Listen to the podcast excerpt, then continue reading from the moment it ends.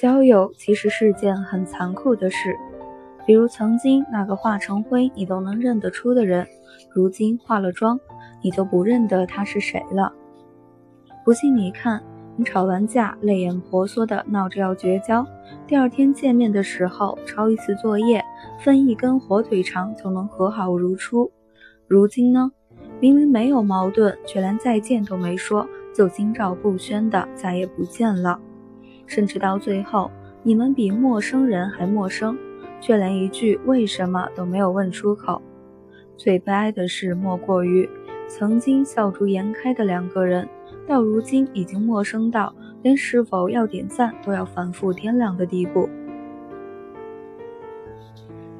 如果说真诚是友情的保鲜膜，那么有趣就是友情的防腐剂。绝大多数人维系友情的方式却是这样的。年龄越来越大，性子越来越寡淡，不热衷于交际，却担心圈子太小；生活越来越平实，内心却又偏爱折腾，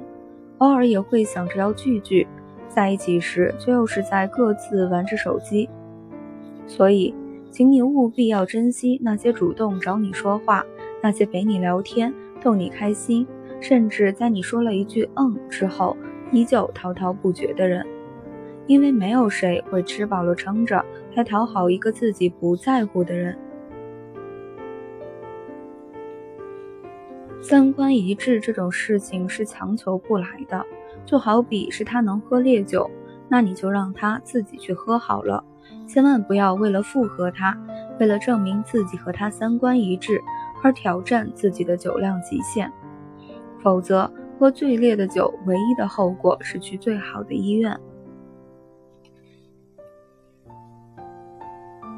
交到一个有趣的朋友是什么体验？大概是你能保全自己的本性，同时对生活有了更多的期待。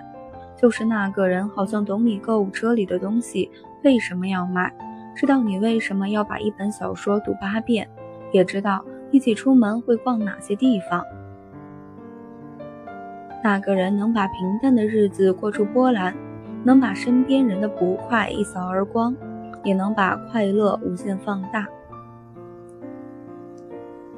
这一切不是基于如数家珍的互相了解，而是你们对某一类东西都很感兴趣，然后觉得彼此有趣。